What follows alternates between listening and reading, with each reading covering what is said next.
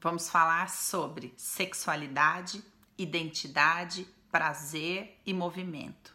Nós tivemos uma semana intensa aí falando sobre o que é ser mulher, o que é ser homem, o que é esse movimento, o que é a dança do acasalamento, o que é esse relacionamento homem-mulher, aonde que acontecem os embates. Uma série de dúvidas aí surgiram, eu vou tentar responder a maioria delas, é, proporcionando aqui para vocês um entendimento mais maduro, mais consistente, mais teórico do que, que é essa sexualidade, do que, do que são todos esses temas e também dando um embasamento teórico aqui para uma galera muito bacana que eu amo aqui, que são os, os coaches, terapeutas, psicólogos que me fazem muitas perguntas teóricas, querem ter um embasamento, um aprofundamento maior. Então, eu vou trazer isso aqui, mas tentando fazer uma conexão para que todo mundo consiga entender, todo mundo consiga ganhar com esse estudo. Eu queria que você soubesse a respeito do Bert, que o Bert era um estudioso. Então, o Bert estudou psicanálise, o Bert estudou bioenergética e tudo que a gente vai é, conhecer dos conceitos dele lá na frente parecem conceitos simples, mas na verdade eles têm raízes profundas em todos esses estudos que o Bert fez e eu vou tentar trazer essa pincelada aqui para vocês. Então a gente vai começar com Freud. Freud, quando desenvolve toda a sua teoria sobre sexualidade, sobre psicossexualidade, né? Ele vai falar de duas pulsões, a pulsão de vida e a pulsão de morte, que o Bert vai trazer lá na frente como esse olhar para a vida, ou olhar para a morte, ou estar voltado para a vida, ou estar voltado para a morte. Este entendimento nasce no conhecimento das pulsões. Freud vai dizer que a pulsão, na verdade, ela é uma energia, é a energia de vida, é a energia vital, que é uma energia sexual. Então, o que o Bert vai vai traduzir lá na frente como um movimento, nasce dessa relação com a pulsão. Então, falando de Freud, eu queria que você pensasse o seguinte: Freud vai falar sobre essa pulsão, por exemplo, desenvolvida na oralidade, nos primeiros momentos da vida do bebê.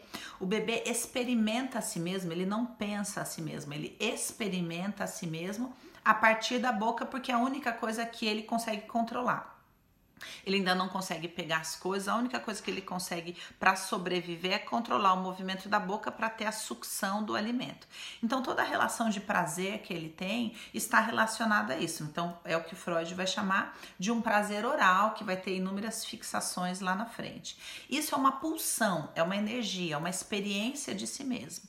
Essa pulsão, conforme os movimentos corporais vão se desenvolvendo, é, ela vai ganhando outras características. Então a criança vai depois aprender a controlar o xixi, aprender a controlar o cocô, que são o controle dos esfíncteres, e aí vai se desenvolver uma sexualidade anal. E junto com isso, psicologicamente, o prazer de controlar, o prazer de conter, é, o prazer de soltar. Tudo isso está relacionado lá na frente aos problemas que a gente vai encontrar, como relacionamentos abusivos, de controle, de violência, nascem no relacionamento com essa pulsão. Por que, que eu tô falando sobre isso? Porque vocês me fizeram muitas perguntas a respeito de frequência sexual, do, é, por exemplo, ah, então mulheres me perguntando, ah, se ele quer é, por exemplo, teve uma moça que me falou, ele quer é, o sexo de manhã e à noite. Quer dizer, eu tenho que é, aceitar isso. Entendendo a questão da pulsão, você vai entender que a necessidade dele nada tem a ver com você ou com o relacionamento afetivo, tem a ver com a relação que ele tem com a pulsão, porque a pulsão é angustiante. Então, neste caso, essa necessidade sexual é uma compulsão, porque ele não sabe lidar com essa pulsão dentro dele, com essa energia de vida dentro dele, e ele precisa se desfazer disso. E isso para ele é a sexualidade. Agora, conforme essa pulsão vai se desenvolvendo, conforme ela vai é, sendo experienciada ou seja, para que ela se desenvolva, ela precisa ser experienciada, a sexualidade vai transicionando do infantil para o adulto. Então, vocês me fazem muitas perguntas que, na verdade, estão relacionadas a uma sexualidade infantil aprisionada nesses lugares. E aí, quando eu falo sobre sexualidade, sobre prazer, eu tô falando sobre a experiência de si mesmo. E vocês me perguntam: ah, mas e se ele quer isso? Ah, mas eu devo fazer aquilo? Ou seja, isso é uma sexualidade é, aprisionada em agradar o outro. Você não está preocupado como é que você experimenta a sua própria identidade, o seu próprio prazer, a sua própria experiência de ser você. Eu ensino aqui a respeito do que é o movimento de ser mulher e vocês me perguntam, mas está errado é, o movimento da mulher ser circular? Então, esse pensamento de tá certo e tá errado está relacionado a que, que eu tenho que fazer para esse outro ficar comigo e não me largar. Isso é uma dependência emocional. Isso nada tem a ver com uma sexualidade adulta. Isso nada tem a ver com uma sexualidade que diz respeito à identidade. Aí seguimos no Freud. O Freud trabalha toda essa questão de pulsão e aí a gente chega em Reich. Reich começa a estudar psicanálise e depois vai contribuir ricamente para a psicanálise e ele começa a, a olhar para toda essa libido que Freud fala e ele começa a desenvolver todo um, um conceito dessa energia sexual e da economia dessa energia. Então Reich vai trazer um entendimento das couraças, ele vai é, trazer um entendimento das tensões corporais. Em outras palavras, de maneira bem simples, é como se ele falasse assim: ah, legal, essas pessoas que não conseguem é, vivenciar isso aí que Freud fala, dessa sexualidade oral, dessa sexualidade anal, né, dessa sexualidade genital, é, elas vão ficando aprisionadas e vão desenvolvendo uma couraça, uma rigidez, uma tensão corporal que vai resultar numa economia sexual. Então ele vai falar sobre todas essas pessoas que têm dificuldade de se expressar, têm couraças na garganta, não conseguem expressar, têm problemas que acabam é, depois psicossomatizando na tiroide, porque são couraças que aprisionam a manifestação de uma identidade. Então, Lowen ele, é, Reich, vou falar de Lowen daqui a pouco, Reich, ele vai trazer esse, esse conceito do estancamento dessa energia, que a gente está falando de movimento, nós vamos chegar lá, fica comigo que você vai entender tudo. Depois de Reich, a, a gente vai chegar em Alexander Lowen, que é o pai da bioenergética que, que é, Bert Hellinger estudou muito. Então, a, o conceito de movimento que o Bert vai trazer nasce do Lowen. Para vocês psicólogas, eu, eu indico o livro do Alexander Lowen chamado Prazer.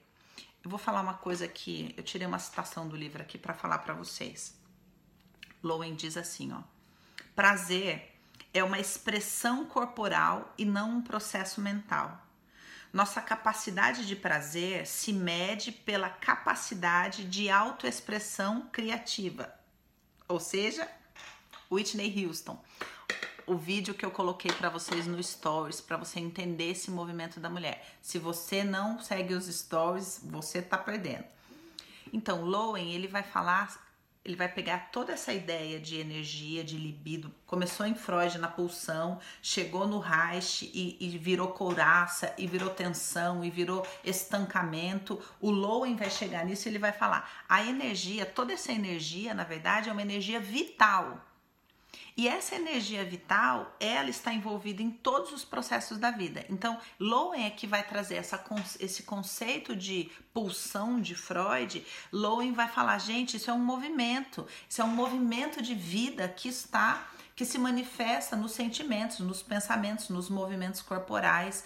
Lowen é que vai abranger essa noção de prazer não como sendo uma coisa colocada numa região do corpo, mas como uma expressão criativa da própria identidade. E tudo isso Bert Hellinger vai chamar de movimento.